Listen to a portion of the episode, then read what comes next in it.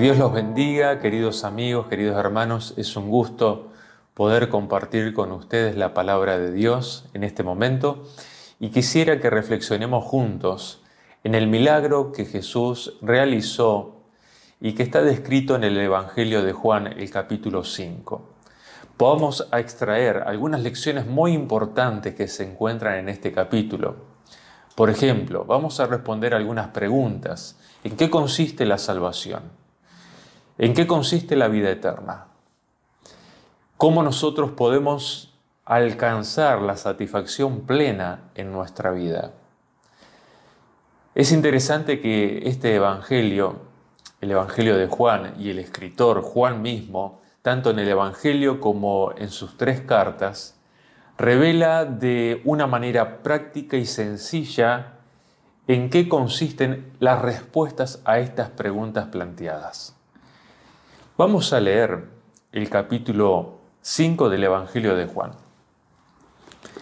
Nos dice en el verso 2 que hay en Jerusalén, cerca de la puerta de las ovejas, un estanque en hebreo llamado Betesda, el cual tiene cinco pórticos.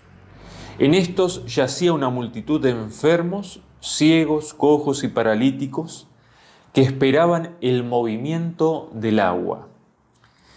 La palabra de Dios nos dice que en este estanque que se llamaba Betesda, la palabra Betesda significa casa de misericordia, yacía una multitud de enfermos, toda clase de enfermos. Esta, esta multitud que rodeaba este estanque anhelaba algo, anhelaba ser sanados. ¿Por qué? El verso 4, que en la Reina Valera 1960 está insertado dentro del texto bíblico, donde dice, porque un ángel descendía de tiempo en tiempo al estanque y agitaba el agua, y el que primero descendía al estanque después del movimiento del agua quedaba sano de cualquier enfermedad que tuviese, es un añadido que eh, antiguamente los manuscritos estaba puesto en el margen como una nota una nota explicativa, que luego en copias posteriores usadas por eh, los, sacerdotes Reina y Valera, la incluyeron dentro del texto bíblico, pero no son parte del texto bíblico. Por eso hoy en día la, mayoría de, las versiones no, no, tienen ese texto explicativo dentro del texto bíblico. ¿Qué nos quiere decir esto? Casa de Misericordia, el estanque, y de repente encontramos allí una multitud de enfermos, sufrientes, que anhelaban que el agua se moviese porque ellos creían y pensaban que era un ángel el que movía estas aguas y que el primero que se tiraba al agua quedaba sano de cualquier enfermedad que tuviese. Y es interesante que estaban dentro de, los cinco pórticos, es decir, la entrada al estanque eh, eran cinco pórticos. Y esto es interesante porque tiene un simbolismo eh, espiritual que podríamos, podríamos darle, darle sin temor a exagerar un significado teológico. Ustedes saben que en el tiempo de Jesús, la teología acerca de la salvación estaba basada en la meritocracia, es decir, hacer mérito para tratar de ganar la salvación. Ahora, este estanque que se llamaba el estanque de la misericordia, que estaba después de los cinco pórticos, estos cinco pórticos podrían bien representar la interpretación tradicional de, la ley de la Torá, del Pentateuco, de la ley de Moisés, como los, judíos de ese tiempo malinterpretaron eh, en qué consistía el plan de salvación. A tal punto que se había distorsionado el concepto de misericordia de Dios la misericordia de Dios ya no era un don gratuito que Dios daba al que necesitaba y al que lo pedía con fe y sinceramente, sino que ahora la misericordia o la casa de la misericordia había sido desplazada por la casa del mérito, la casa del esfuerzo, la casa de la, competitividad que había entre los enfermos, que luchaban para llegar primero al estanque, arrojarse al agua, poder obtener la sanidad, lo que tanto esperaban. Y es terrible pensar en un Dios, en un Dios que, que tiene esta idea, ¿no? Esta idea de que tenés que esforzarte para lograr ganar la salvación. A través de tus esfuerzos, a través de tus méritos. Es terrible pensar que la salvación y la vida eterna son un objetivo que tenés que alcanzar, que tenés que ganar. Pero resulta ser que Juan va a mostrar otra cosa. En contraste a la teología farisaica de ese tiempo, que se creía que el hombre tenía que ganar la salvación a través de sus esfuerzos, a través de sus méritos, vemos cómo Juan va describiendo el milagro de Jesús y Jesús mismo describe en este milagro en qué consiste la salvación, en qué consiste la vida eterna, cómo nosotros podemos lograr la satisfacción que necesitamos, la satisfacción plena, una vida, una vida abundante. Estas personas buscaban la felicidad. Hoy en día también hay personas que buscan la felicidad. Pero muchas personas buscan la felicidad en un estanque.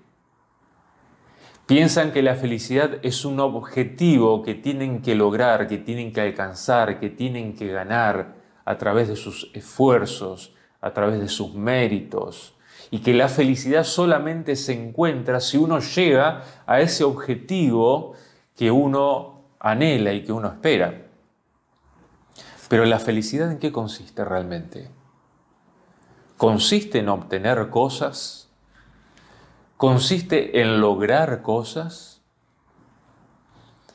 Este es el pensamiento materialista.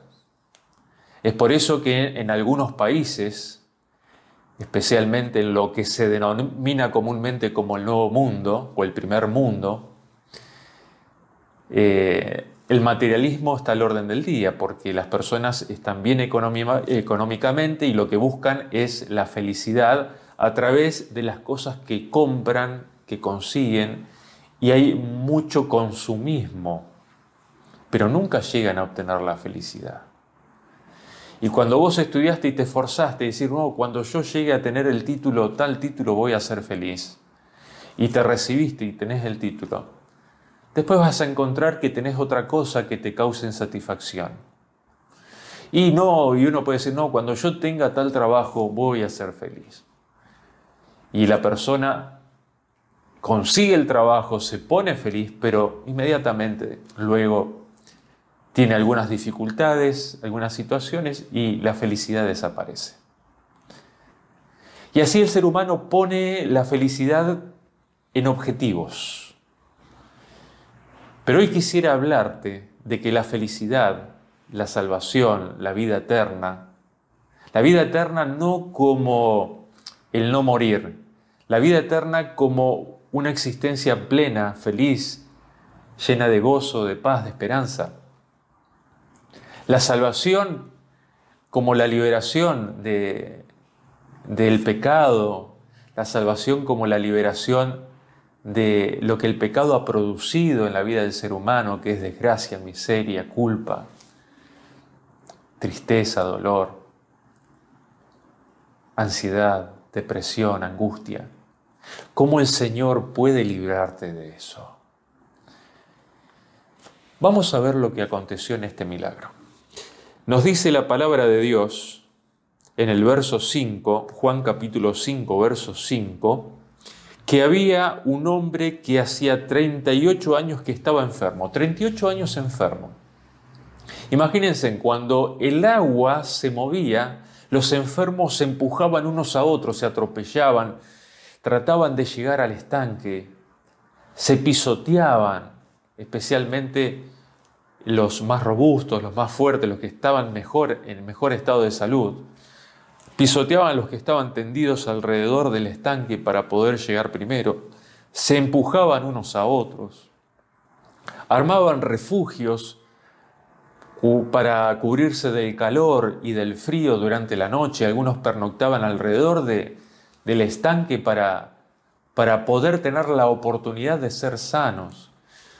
Esa casa de misericordia, por un concepto errado de la salvación, de la vida eterna, de la felicidad, se había convertido en un caos de miseria humana.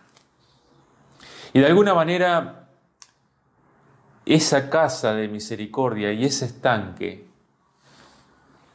representa en la condición actual en que está el mundo, las personas, y la condición en la que puede llegar a estar tu vida si no comprendes correctamente en qué consiste la salvación, la vida eterna, en qué consiste la felicidad, en qué consiste la satisfacción plena.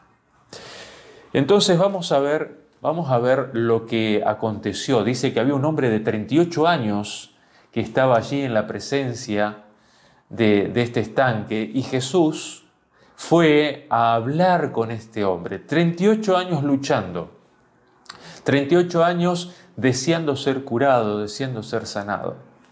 Y nos dice aquí el texto bíblico, cuando Jesús lo vio acostado y supo que llevaba ya mucho tiempo así, le dijo, ¿quieres ser sano? Uno se pregunta, ¿cómo puede ser que Jesús le haya dicho, ¿quieres ser sano? A una persona que estaba enferma hace 38 años, que estaba sufriendo el calor, que estaba sufriendo el frío, que estaba sufriendo los empujones, muy probablemente también los pisotones de las personas que querían eh, meterse al estanque apenas las aguas se movían. ¿Qué pasó aquí? ¿Por qué Jesús le preguntó, ¿quiere ser sano? Porque Jesús quería manifestar lo que había en su corazón para que no caigas en el mismo error y podamos comprender esta situación a fin de evitarla y aprovechar el don y el regalo que Jesús te quiere ofrecer hoy. El texto dice que el enfermo no le dijo, sí Señor, quiero ser sano. En el verso 7 dice, Señor, le respondió el enfermo, no tengo quien me meta en el estanque. Cuando se agita el agua, entre tanto que yo voy, otros descienden antes que yo. El enfermo le planteó un problema. Jesús le dijo, ¿quieres ser sano? Y el enfermo dijo, Señor, quiero ser sano, pero no tengo quien me ayude, no tengo quien me meta en el estanque, no tengo quien me dé el empujoncito para llegar al objetivo que yo quiero. Porque mi sanidad está en ese objetivo. Mi salvación está en ese objetivo. Mi objetivo es la prioridad. Necesito que alguien me ayude, me ayude a lograr esto. Y saben que a veces nosotros vemos a Jesús simplemente como un ayudador, ¿sí? alguien que nos tiene que dar empujoncitos para lograr alcanzar los objetivos que nosotros nos proponemos en la vida, porque pensamos que en esos objetivos está la felicidad, está la satisfacción, está la plenitud. Y en el ámbito espiritual, para aquellos que creen que la salvación se, logra a través de esfuerzos, a través de méritos, estas personas lo ven a Jesús como un entrenador espiritual, donde se tienen que hacer ejercicios espirituales, donde leer la Biblia y orar ya no es un gozo y una delicia, sino que son ejercicios espirituales para fortalecer los músculos espirituales a fin de llegar al estanque y lograr la salvación. Pero nada más lejos que esto. La salvación, la vida eterna, la felicidad, la plenitud, no se encuentra en los objetivos que proseguimos en la vida. Y Jesús quería manifestar esto para bendición de nosotros. Continúa diciendo la historia lo siguiente. Nos dice que Jesús en el verso 8 le dijo, levántate, toma tu lecho y, ¿qué más? Y anda. Jesús No le dijo, mira, te estás equivocando, vos sabés quién soy yo, yo soy el Mesías, tengo poder de sanarte. No se presentó Jesús, ni le dijo quién era él, ni para qué estaba allí. Simplemente le dio una orden, levántate, toma tu lecho, tu camilla y anda. Ahora, este hombre no conocía a Jesús. Era la primera vez que lo veía. No sabía quién era el que le hablaba. El contexto, si uno lee después, uno se entera de esto, que no lo conocía. Pero sin embargo algo vio en el rostro de Jesús, en la mirada de, amor de Jesús, en el tono de voz de Jesús que le impartía confianza a este hombre. Y el hombre intentó levantarse y cuando intentó levantarse se dio cuenta que sus músculos respondieron y, saltó y de alegría y de gozo alababa a Dios y cuando buscó con su mirada a Jesús nuevamente, Jesús ya no estaba allí. Jesús lo sanó. Jesús lo sanó. El hombre buscaba la felicidad, la salvación, la plenitud, la vida en un estanque. Pero ese estanque era una ilusión en torno a la cual personas morían cada día tratando de llegar a ese sueño, a esa ilusión que se había formado en su mente. Hoy en día también en el mundo hay personas que mueren al lado del estanque de la ilusión presentada por Satanás para alejar a las personas de Dios, mostrándoles que la felicidad, que la vida eterna, es, se obtiene a través de méritos, se obtiene a través de, de cosas que el ser humano tiene que lograr en la vida. Para los cristianos Satanás le dice que tienen que lograr la salvación a través de méritos, de esfuerzos espirituales, y lo ven a Jesús no como un Salvador todo suficiente, sino como un personal trainer espiritual que está para ayudarlos a desarrollar cualidades espirituales a fin de ganar la salvación. Pero resulta que el texto bíblico lo que nos dice es que Jesús mismo es la salvación, Jesús mismo es la vida eterna, Jesús mismo es la satisfacción plena. Es por eso que Jesús, al hablar con este hombre, le dice, mira, levántate y anda. La salvación, la sanidad, la felicidad no está en el estanque. Yo soy tu sanidad. Yo soy tu salvación. Yo soy tu vida. Yo soy la persona que vos necesitas para ser feliz. Yo soy lo que vos necesitas. Yo soy tu salvación. Yo soy tu vida. Y yo estoy aquí para darte una vida nueva, para darte satisfacción plena, para que entiendas que la felicidad, para que entiendas que la satisfacción, para que entiendas que la salvación y la vida eterna no son un objetivo que tenés que ganar, sino que son una persona que tenés que aceptar en tu vida, dejarla entrar en tu corazón, porque en esto consiste la vida eterna. Y uno podría decir, bueno, eh, ¿cómo puede ser que uno interprete este milagro de esta manera? Si nosotros vamos a la carta de Juan, del apóstol Juan, vamos a entender que realmente Juan tenía el propósito de explicar esto a través de este milagro. Vamos a leer Juan el capítulo, primera carta de Juan el capítulo 1. La primera carta de Juan nos dice en qué consiste la vida eterna. Y es muy, muy importante porque nos habla de la vida eterna no como un objetivo que tenemos que ganar, sino nos habla de la vida eterna, de la salvación como una persona, como tal cual es, es Jesús. El capítulo 1 de la primera carta de Juan, el apóstol Juan dice lo que era desde el principio, lo que hemos oído, lo que hemos visto con nuestros ojos, lo que hemos contemplado y palparon nuestras manos, tocante al verbo de vida.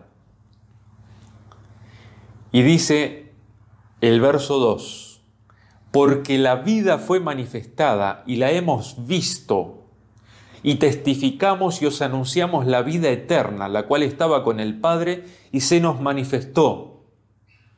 Es interesante que dice, hemos visto la vida. Hemos visto la vida eterna, la hemos tocado, la hemos palpado, la hemos escuchado. Y uno puede decir, ¿cómo puede hablar de algo abstracto como la vida eterna, como se entiende eh, generalmente, la vida eterna, como una existencia en la que uno no muere? Juan de repente habla de la vida eterna, habla de la salvación como una persona. Hemos visto la vida eterna, hemos visto la salvación, porque Jesús es la vida eterna, Jesús es la salvación.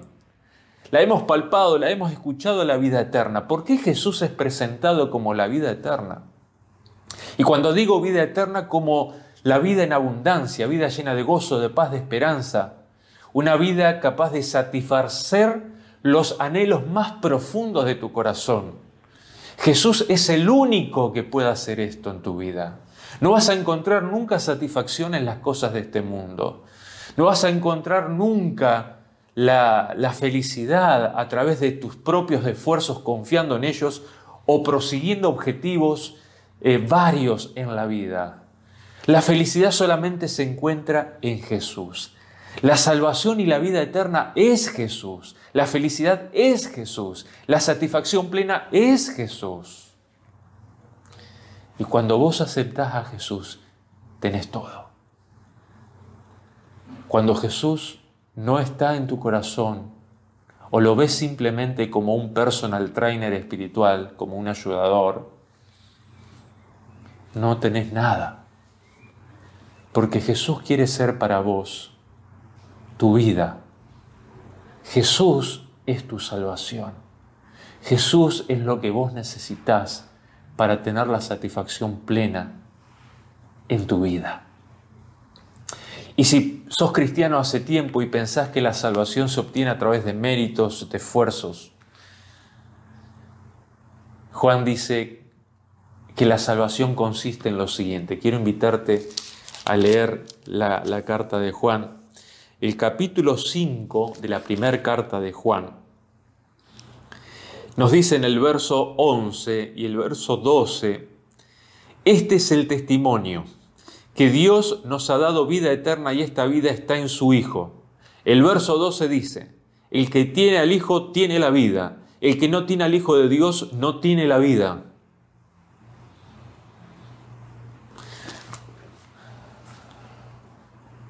¿Qué es la vida?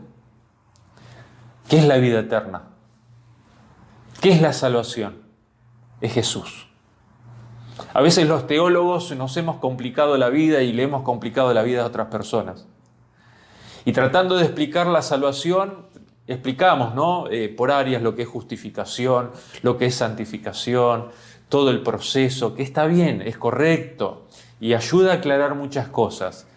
Pero perdemos muchas veces la sencillez que Juan expresa tanto en el Evangelio como en sus cartas. Por eso me encanta tanto el Evangelio de Juan, porque Juan es muy práctico. Dice, la salvación, la vida eterna, es Jesús, es una persona. Si tenés a Jesús, tenés la vida eterna. Si no lo tenés a Jesús, no tenés nada.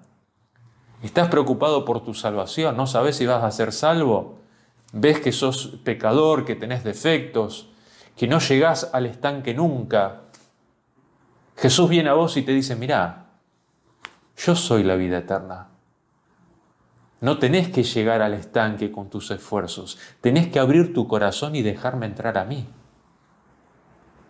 La vida eterna no está afuera, la vida eterna soy yo, dice Jesús, que quiero estar en tu vida.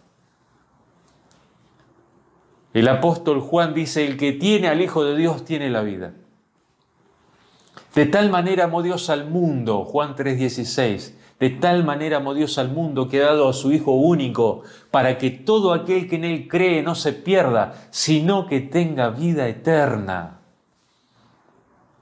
Y es interesante que Juan explica esto, explica lo que es justificación, santificación de una manera práctica, sencilla, la cual todos podemos comprenderla. Y es por eso que me gusta mucho la teología juanina. La teología juanina es muy sencilla, muy práctica. Nos dice la salvación, la vida eterna es una persona Jesús. Tenés a Jesús en tu corazón. Le rendiste tu vida a Jesús. le entregaste tus pecados a Jesús, crees en Jesús de corazón, lo aceptaste como tu Señor, tu Salvador, tenés vida eterna. En el verso 13, el capítulo 5, la primera carta de Juan, primera carta de Juan, capítulo 5, el verso 13, dice, estas cosas os escribo a vosotros que creéis en el nombre del Hijo de Dios, para que sepáis que tenéis vida eterna. Les escribo a ustedes que creen en el nombre del Hijo de Dios para que sepan que tienen vida eterna. No dice quizás tendrán, quizás van a llegar al estanque. Si se esfuerzan, ¿eh? si, si, logran a través de los méritos suficientes ganar la salvación, este, van, a, van a tener vida eterna. No, Juan no presenta la vida eterna como un estanque que hay que llegar. La vida eterna es una persona que tenés que recibir ahora. Si tenés al Hijo de Dios, tenés la vida eterna. Es por eso que la justificación para Juan es simple. Es creer en el Cordero de Dios que quita el pecado del mundo. Es aceptarlo en tu vida, comer el pan de vida. Presenta a Jesús como el pan de vida en el Evangelio de Juan. Presenta a Jesús como la luz del mundo. Presenta a Jesús como el agua de vida. El que bebe de esa agua nunca volverá a tener sed. Es una manera práctica, diaria, en la cual tenés que recibir a Jesús como tu Salvador. Y eh, el Evangelio, tanto el Evangelio de Juan como la carta de Juan, tienen una coherencia eh, hermosa, una coherencia muy hermosa porque nos habla eh, en el capítulo 4 de la primera carta de Juan, en el verso 9, dice, en esto se mostró el amor de Dios para con nosotros, en que Dios envió a su Hijo unigénito al mundo, para que vivamos por Él. Y el verso 10 dice, en esto consiste el amor, no en que nosotros hayamos amado a Dios, sino en que Él nos amó a nosotros y envió a su Hijo en expiación por nuestros pecados. Revela el amor de Dios, el plan de salvación. Dios nos amó tanto que dio a su Hijo para salvarnos. Si lo aceptás como Salvador, el Señor perdona tus pecados, te recibe como su Hijo amado y eres salvo porque tienes a Jesús en tu corazón. Y es interesante que la santificación para Juan también es sencilla y práctica y consiste en permanecer en Jesús. Cuando uno lee el Evangelio de Juan, el capítulo 15, los invito a buscar en sus Biblias el Evangelio de Juan, el capítulo 15, encontramos que para Juan tanto la justificación como eh, la santificación es Jesús. Y nos dice Juan capítulo 15, que Jesús mencionó y relató lo siguiente. El verso 1 dice, yo soy la vid verdadera, dice Jesús, y mi Padre es el labrador.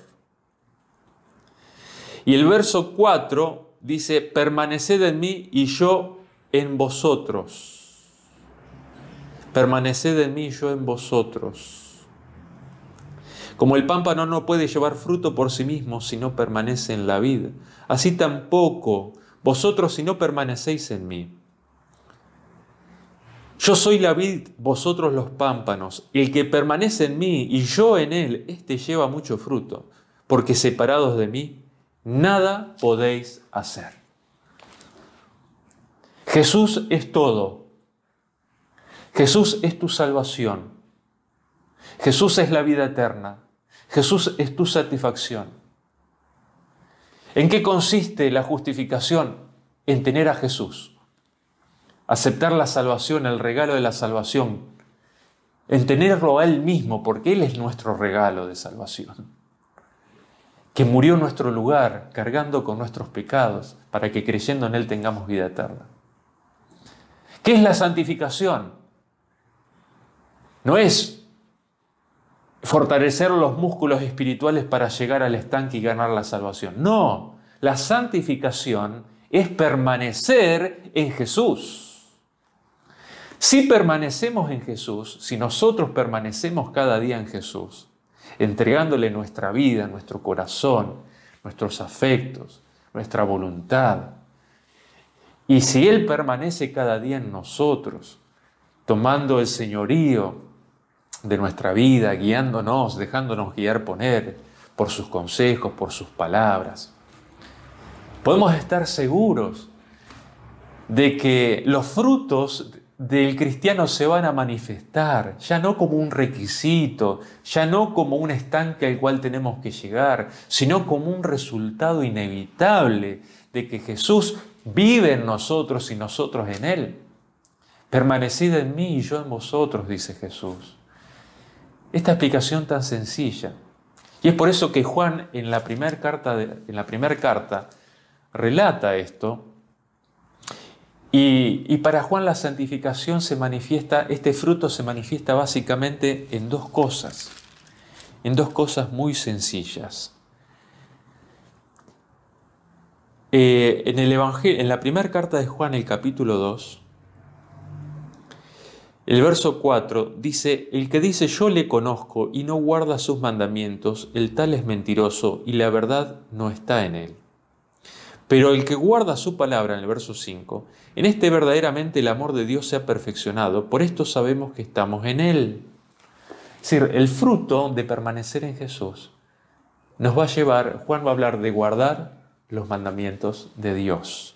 Es decir, la persona que está en Cristo, que Cristo está en Él y Él en Cristo, el resultado natural es que vamos a tener una actitud, una actitud de obediencia hacia los mandamientos de Dios. Los mandamientos no van a ser ahora como un estanque que tengo que forzarme, tengo que guardarlos, tengo que cumplirlos para hacer méritos y ganar la salvación. No.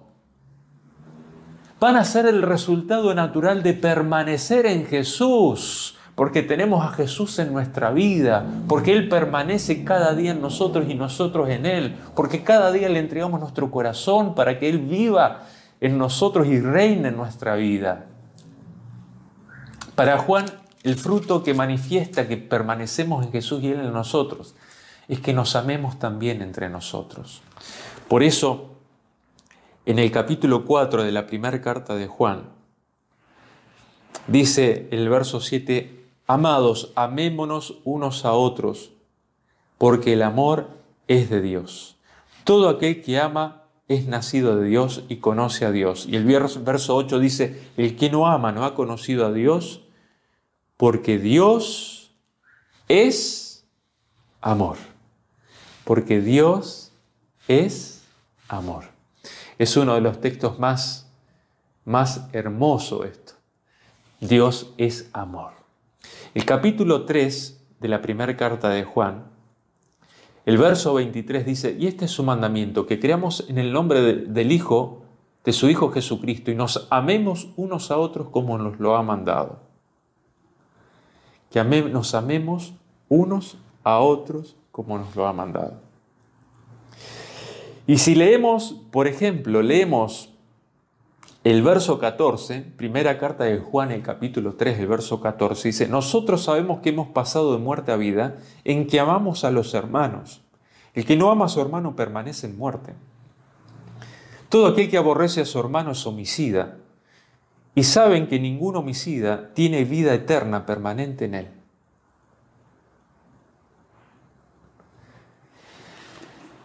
Para Juan es, es práctico el cristianismo. Para Juan, la santificación es permanecer en Jesús. El fruto de permanecer en Jesús es guardar los mandamientos de Dios y amar a nuestros hermanos.